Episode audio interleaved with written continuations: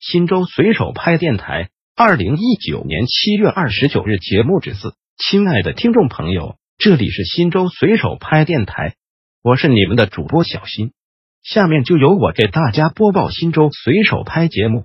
您也可以关注新州随手拍微信公众号 pp 零三四零零零，或者进入新州随手拍官网三 w 点零三四零零零点 gov 点 cn 反映问题，互动交流。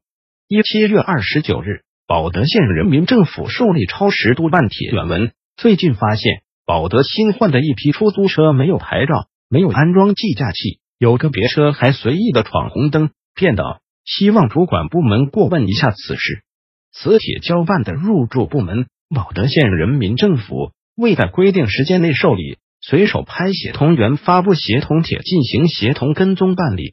欢迎广大网民共同监督。二七月二十九日，新州市房管局受理超时督办帖原文。新州恒大的房产商现在盖起来十多栋楼，正在施工建设中，到底盖多少层？有没有预售证？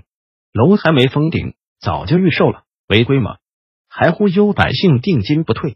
望房管局给广大市民一个明确解答。